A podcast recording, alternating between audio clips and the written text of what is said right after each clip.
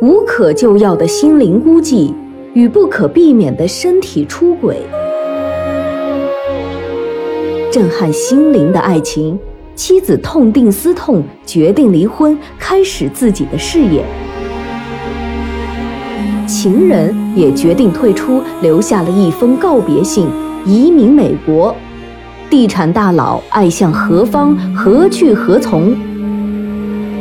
欢迎聆听广播剧《留守男人》，作者米瑞荣，拟音段小初，混音吴桐。第十五章，刚回到成都，李海就忙碌起来。新的一年总有开不完的会议，临近春节，更有没完没了的饭局。让李海不解的是，好多天过去了，却始终没有接到圆圆的电话。刚回温哥华那几天，一开机全是圆圆的短信。后来他索性把手机关掉，他让小刘跟圆圆联系。圆圆倒不客气，他说他现在住妈妈家，干什么都不方便。想向李海借一套房搬出去住，或是先在李海家住几天也行。李海知道这事儿很麻烦，只好让司机小刘到建国的公司签下了一套小户型的房子。交钥匙的时候立下一条规矩：不许打电话骚扰李海。圆圆想都没想。就同意了，没问题。他回来以后再联系。圆圆真的不来电话，反倒让李海心里有点发虚。他不知道这个小女人又有什么鬼花招。他知道，圆圆不会轻易放手。好在这套房子的合同在自己手里。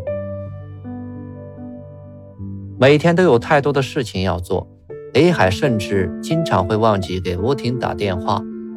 而每次吴婷来电话时，他几乎都在饭桌上。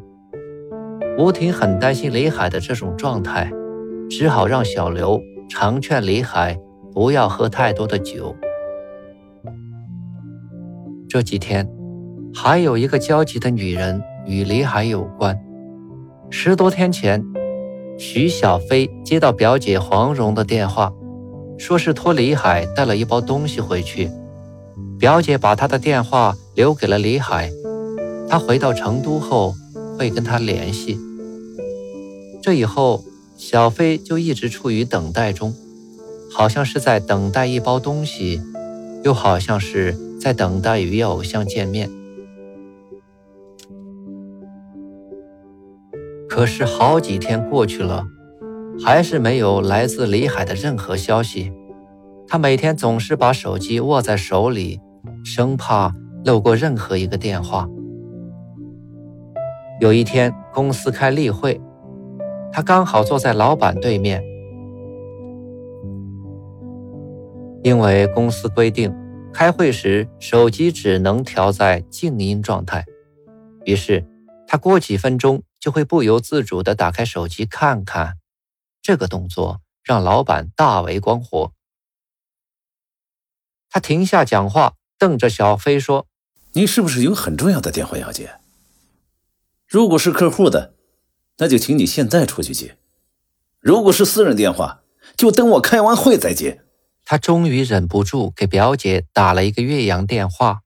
他告诉黄蓉还没有拿到东西，他想要一个李海的电话打过去问一问。小飞，你脑子进水啦？这样的事怎么能催人家呢？人家大老板事儿多，能给咱们带东西就不错了，怎么好意思去催人家？我的东西我都不急，你急什么？还花这么多钱打岳阳电话？哎，我看你是疯了。表姐的一番话把小飞训得无言以对。割了电话后，好一阵后悔，再也不敢跟黄蓉提起此事。十多天过去了，小飞。几乎都快忘记这件事了。这天，他正在做新员工培训，突然桌上的电话响起，对方是一个陌生男士的声音。喂，请问是徐小飞吗？小飞心跳突然加快，血噌的一下冲上脑门，赶紧问道：“是的，请问你是？”你好，我是李海的司机小刘。我们李总从加拿大带了些东西回来，说要交给你。老板说对不起了，回来以后太忙，把这事儿给忘了。现在让我把东西给你送去，请问送到什么地方？谢谢啊，没事的，还是我来取吧。麻烦你们带东西就很不好意思了，哪还能让你送啊？没事儿，今天下午老板在公司开会，他让我马上送过去。在小刘的坚持下，他只好告诉了自己的地址。半小时后，一辆漆黑锃亮的高档轿车。开到了刚装修好的售楼大厅门口，所有的售楼小姐都兴奋起来。哇，奔驰来了，来大买主了！徐经理，有人来看房了。第一个客户谁接待呀？一时间，售楼大厅里刚刚完成培训、还没有上过战场的售楼小姐们，都对第一次实战充满了期待。小刘打开车门下来。从后备箱里拎出一大包东西，然后客气地问保安：“请问哪位是徐小飞？”此时，所有人的目光都移向小飞。小刘自然知道要找的人是谁了。你好，我是徐小飞，你是小刘吧？谢谢你专门跑一趟，麻烦你转告李总，谢谢他了。小飞从小刘手中接过重重的包裹，然后客气地把他送出门。小飞望着空荡荡的停车场发呆，衣兜里的电话响起，他拿起电话一看，是马林打来的。他皱着眉头接通电话：“小飞啊，你好吗？晚上一起吃饭吧，几个老朋友聚一下。”马林总是意气风发的。哦，不了，我晚上已经约了朋友了。小飞显然是在推脱，因为自从去年马林他们把他灌醉偷走自己的方案以后，小飞便不愿意跟他们一起吃饭喝酒了。小飞，事情已经过去一年了，还在记恨我吗？哼，就算是我对不起你，也请你给我一次补救的机会吧。我可以把在李总这个项目上赚来的钱分给你一半。呃，不。这个钱本来就是属于我们俩的，我们应该有属于自己的天空。啊，不，你是你，我是我。也许以前我们还可能有未来，但现在没有了，只能做普通朋友。今天我已经有安排了，真的，谢谢你。小飞没等马林再说，就挂断了电话。其实，在这之前，他真的觉得他和马林能走到一块儿，因为。他们有相同的事业，也有太多相处的时间。当马林约他一起出去创业时，他真的动过心，但又觉得两人同时离开风险太大，也对有恩于他们的老板影响太大，所以还是想让马林先出去闯荡，等老板找到合适的人选后，他再离开。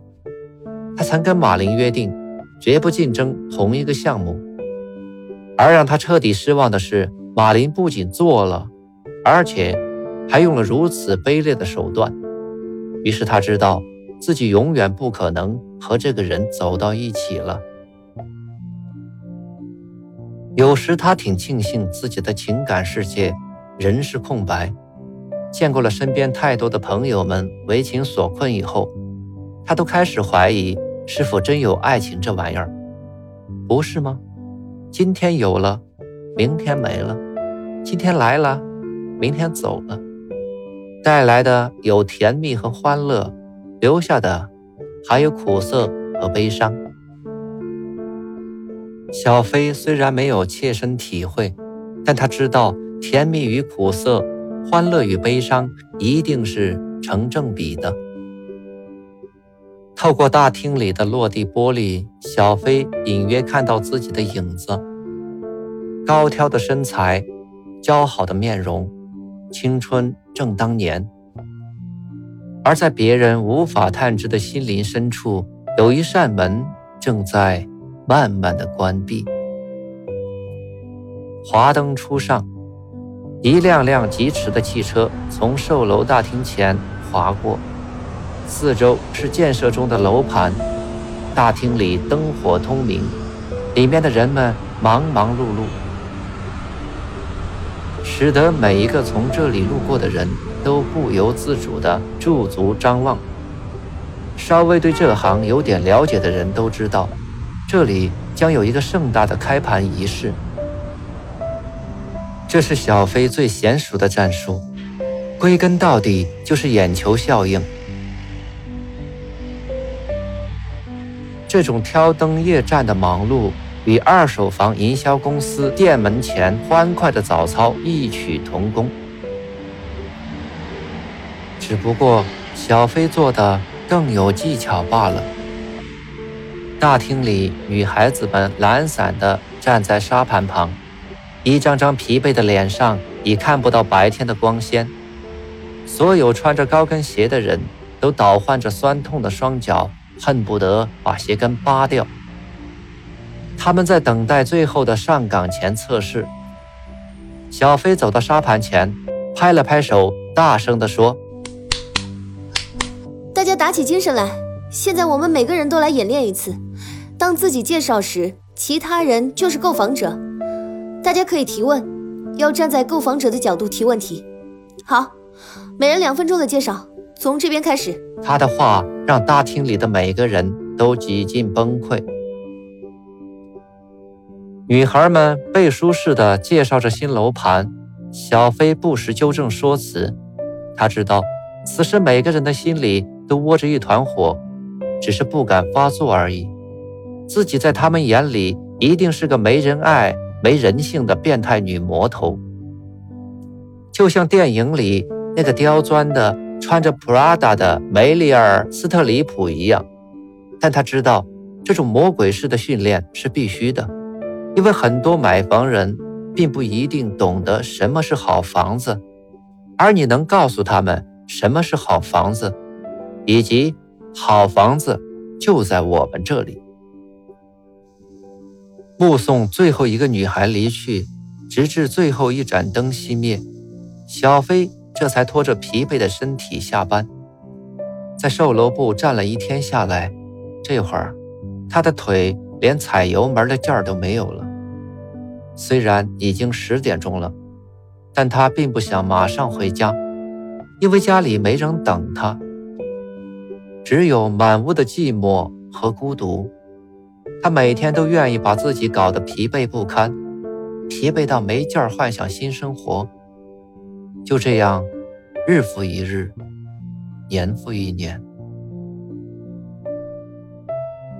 回家的路上有一家麦当劳，这是他常去的地方，因为在这里不用下车就可以买到食物。他在窗口点了一个汉堡、一个新地和一杯可乐，这。就是他的晚餐加夜宵。他迫不及待地喝了几口可乐，思维又活跃起来。像现在这样一天到晚拼命工作赚钱的生活，是他想要的全部吗？为什么不去憧憬一下人生中最美好的东西呢？昏暗光线之下，他仔细地从后视镜里打量自己，白皙的皮肤。高高的鼻梁，躲在黑框眼镜后面的那双大眼睛，美丽而动人。说自己是靓女，应该不过分吧？可为什么剩下的偏偏是自己呢？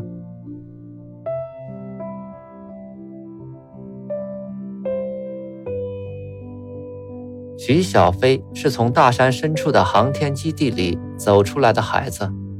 就是川东万源大巴山里面有个叫白沙工农区的地方。二十世纪六十年代，小飞的爷爷奶奶为支援国家三线建设，从繁华的大上海来到偏僻贫困的小白沙。一起来的还有正在上中学的爸爸。为了祖国的航天事业，他们把最美好的岁月都留在了那座大山里。后来，爸爸在县城读高中的时候，认识了同班的妈妈，两人很快相爱到谈婚论嫁的程度。妈妈来自农村，可是成绩很好，人也长得漂亮，让好多县城里的女孩都羡慕不已。来自大上海的奶奶起初对这桩婚事很不满意，却怎么也无法阻止两人相爱。就这样，小飞爸爸彻底留在了大山里，读书、工作、结婚、生子。在爷爷带领一家子走进崇山峻岭的岁月里，除了早年的几次回沪探亲外，他们几乎再也没有出过山，所以也不再期盼回上海了，因为家里的老人们都走了，上海的一切对他们来说越来越远，他们变成了边缘人，既不是上海人，也不是万源人。再后来，产业调整，基地搬迁，浩浩荡荡的三线移民大军。又开到了龙泉航天城，虽然这里仅仅是成都郊区的一个行政区，但龙泉的地理位置和繁华还是让小飞兴奋不已。他投入更多的精力和时间去学习，希望能考上一所好大学，到大都市去工作和生活。功夫不负有心人，小飞终于成功的考进了四川大学。来到了向往已久的成都，可没想到寒窗四年熬到毕业，却赶上高校分配改革制度。大学毕业后，国家不包分配了，小飞很茫然，一时不知路在何方。尽管在大学里，他周围不乏追求者，完全可以选一个家境条件好的男生。走一条灰姑娘变公主的捷径，但她还是执着的希望靠自己的努力来改变命运。于是，她四处投简历，天天去面试。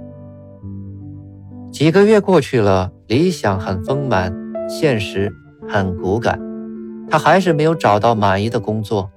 每天晚上，当他拖着疲惫的身体赶回龙泉，见到在车站接他的爸爸时，都惭愧的无地自容，不忍总是看到一家人失望的眼神，小飞决定降低标准，找个工作先干着，再慢慢寻找第二次机会。终于有一天，他被一家房地产营销公司录用了，那是他第一次没到天黑就回家，脸上洋溢着灿烂的笑容，表情说明一切。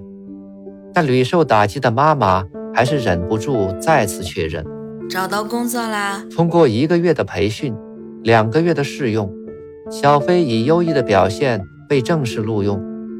上岗以后的第一个月就成为销售冠军，不到一年就晋升为这个楼盘的销售主管。后来，他又被公司调回总部做营销策划和员工培训主管。现在。已经是这个行业的佼佼者。眼下，小飞已经在成都买了房，虽然是按揭的，房子也不大，但是凭借着九十多平米的新居，在成都扎下根来，已让他很有成就感了。精明的他还投资了一套小户型的房子，打算用出租的收益来支付每月的按揭款。最近正在装修，这样一来。虽然不能从事自己理想的专业，却也顺风顺水的成为都市里的事业有成一族了。现在的一切让小飞确认了自己的能力，便开始实施第二步计划。他要赚更多的钱，到国外去继续学习，找更大的天地。他羡慕同是大山里出来的表姐黄蓉，凭着表姐夫的学历。和工作经历，不花一分钱就办理了技术移民。现在一家人已幸福地生活在温哥华，上次姨妈从万源来成都看病时，讲起表姐一家人在国外的情况，那才叫一个好啊！看病不要钱，政府每月还要给孩子发几百加元的牛奶金。难怪以前看到新闻里常说老外生孩子上瘾，一生就是好几个，原来是靠政府发钱帮你养呀。小飞边开车边瞎想，转眼就到了小区门口，家里的灯亮着，一定是爸爸妈妈从龙泉过来了。一进家门就听到妈妈问：“小飞，你怎么这么晚才回来呀？”吃饭了没有？